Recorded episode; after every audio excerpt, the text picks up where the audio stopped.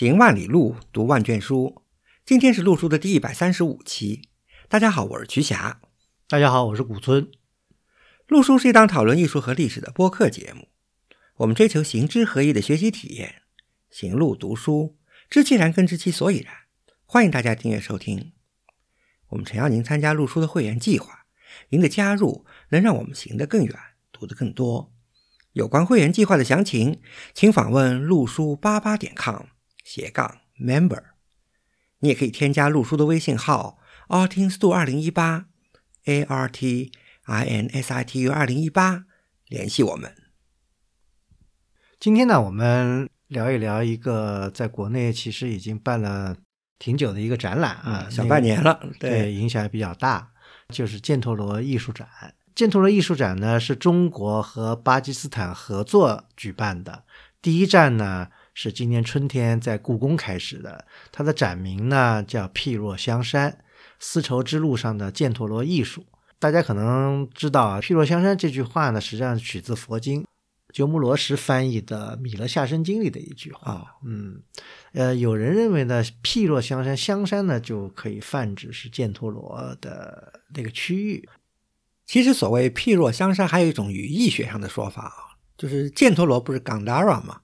那么今天翻译成犍陀罗是 Gandara” 的音译，但如果按照意思直译呢，就是 Gandara” 有芬香之地的意思。这个我们以前聊过的。那么佛经里呢，也有把犍陀罗按照它的意思翻译为妙香山的。所以说呢，这个展览的名称还是挺巧妙的。在故宫的展览呢已经结束了，第二站呢现在正在这个兰州的甘肃省博物馆。那么这个展名呢换了名字了，叫“香远益清巴基斯坦犍陀罗艺术展”。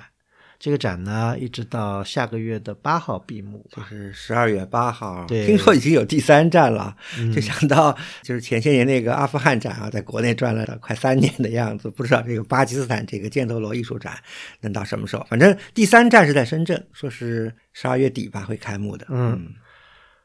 犍陀罗艺术呢，其实我们的老听众应该知道，我们在前面有两期节目呢已经讲过，二零一九年的第三十六期节目叫《初探犍陀罗》。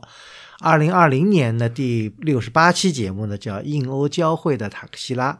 这两期节目呢，基本上呢，把我们亲身体验的犍陀罗地区的一些文物呢，都还有这个场景啊，都跟大家这个分享了。包括这次展览的来自巴基斯坦的这几个博物馆，博物馆我们基本也都去了。本来没想过我们会有三聊犍陀罗，曲老师跟我呢，其实都没看那个故宫的那个展，因为。大家也知道 不是很方便看这个展，但曲佳老师呢，后来去兰州看了这个展，还是有些可以聊一聊的。对，没错，就像古村老师刚才说了，就是中巴合作的这个犍陀罗艺术展，本来也没在这个观展的计划里啊，因为呃声势很大嘛，所以各方面的新闻也看到，也了解了一些。反正知道就是这个展，巴基斯坦方面他们是来了七个博物馆的藏品，国家博物馆、伊斯兰堡博物馆、塔克西拉博物馆。白沙瓦博物馆、斯瓦特博物馆、迪尔博物馆和洪德博物馆，对吧？七个博物馆。嗯，这个最主要的还有一个没有来，应该是巴基斯坦历史最悠久的一个博物馆，就是拉赫尔博物馆。我们后面会聊这个拉赫尔博物馆啊。反正就说七个博物馆中呢，以犍陀罗艺术收藏为主的，而且规模也比较大的呢，是塔克西拉博物馆、白沙瓦博物馆、斯瓦特博物馆次之。呃，这几个博物馆呢，藏品也比较熟悉，所以呢，这次故宫的第一站的展呢就没去。但是前不久呢，我正好在兰州嘛，所以也顺便去看一下这个展，感觉还可以。嗯，那曲岩老师有什么评价，或者说，呃，觉得还可以，是有什么特别的收获或意外的惊喜 吗？那肯定有啊，所以才跟古松老师商量我们做这期节目嘛。那具体是什么，我们后面再说。那我想呢，还是先把犍陀罗艺术展呢，就是至少我在兰州看到大致情况，跟大家先报告一下啊。嗯，我感觉展览内容还是不错的，展品比较多嘛，数量就就摆在那儿，对吧？而且展品呢比较系统，最重要的就是这些展品呢，应该说是很真实靠谱啊。因为最近几年啊，其实我们国内的观众对犍陀罗艺术已经不算陌生了，相关的展览挺多的，比如说那个平山玉夫。著名的画家、收藏家，丝绸之路上的佛教艺术，犍陀罗艺术佛像在他的收藏里占很大的一部分。从二零一五年敦煌研究院给平山玉夫办首展以来啊，后面到国博对吧，一个一个办过来，已经办了二十几次了。最近若干年，国内的某些这个私人的一些博物馆，甚至有些佛寺的那些陈列馆里头，也都有很固定的那些犍陀罗艺术的展览。总体感觉呢，包括平山在内啊，还有这些林林总总的犍陀罗艺术展吧。我们说它是犍陀罗风格的这些艺术品呢，视觉效果还是不错的，而且有些展品甚至体量非常惊人啊。但是呢，总有些遗憾，就是因为没有考古记录嘛，就是没有出处。我经常说，就是看看就行了，因为很难说明问题，对不对？另外一方面呢，这些展览包括平山在内，就是它的这些藏品总体感觉的内容呢，还是不够全面。光从这些藏品而言，他们是不能展示犍陀罗佛教艺术的全貌的。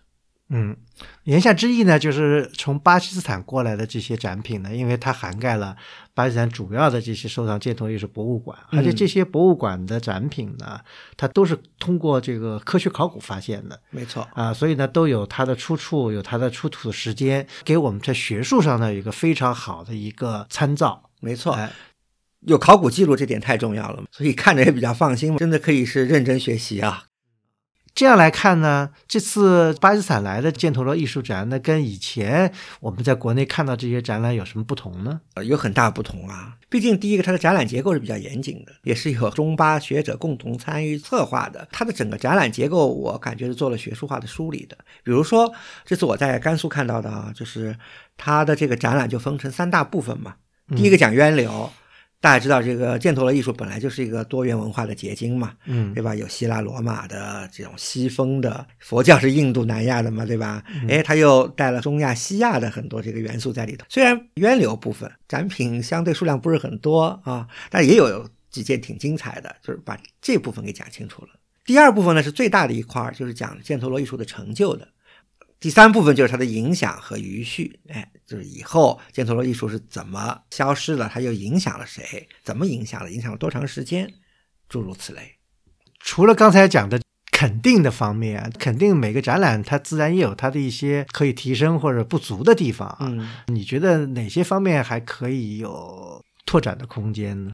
呃，这当然是我个人的体验啊。我个人感觉就是，就这次来的这些东西呢，整体质量还是可以的。也很具有代表性，但是呢，就是远不是相关巴基斯坦这几个博物馆的这个收藏中的精品，Tier Two 到 Tier Three，嗯，这个档次的啊多一些。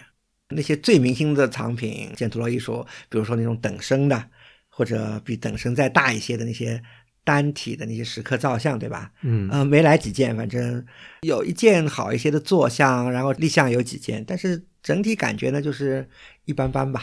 也许可能那些比较大的那些像啊，在博物馆可能已经都被固定死了，呃，也有可能。比如说像那个白沙瓦、白沙瓦的，对吧？这个大象应该说都被固定死了，可能拿起来不太容易。没错，犍陀罗很多的雕刻部分是石刻的浮雕嘛，这次来的数量挺大的，包括叙事性的，对吧？装饰性的，种类比较全。我觉得有一点遗憾的是什么呢？就是石刻这部分的浮雕数量呢太多了。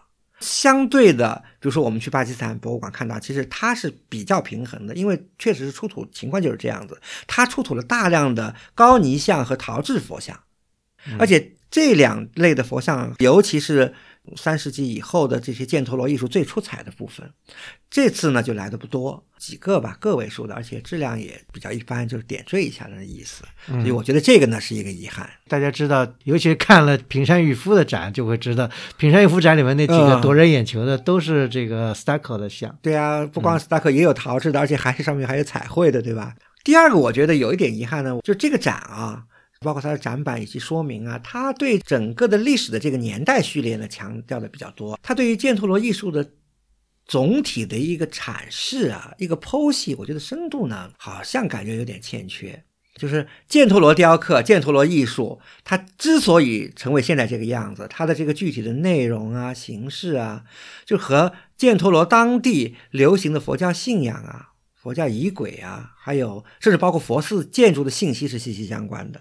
这些雕刻很多本来它原来就是建筑装饰的一些部分来呈现的，但是我们在说明文字里，就比如说展签啊、展板啊，来解释这些展品的时候，我感觉呢，就是都是就事论事，都是在做一些图像学的分析。比如说，哎，这是什么佛？这是什么佛传故事？这是什么本身故事？这在讲内容，哎，在解释你看到了什么，但是背后是什么？他为什么这么做？为什么是这样大小？为什么这种形式？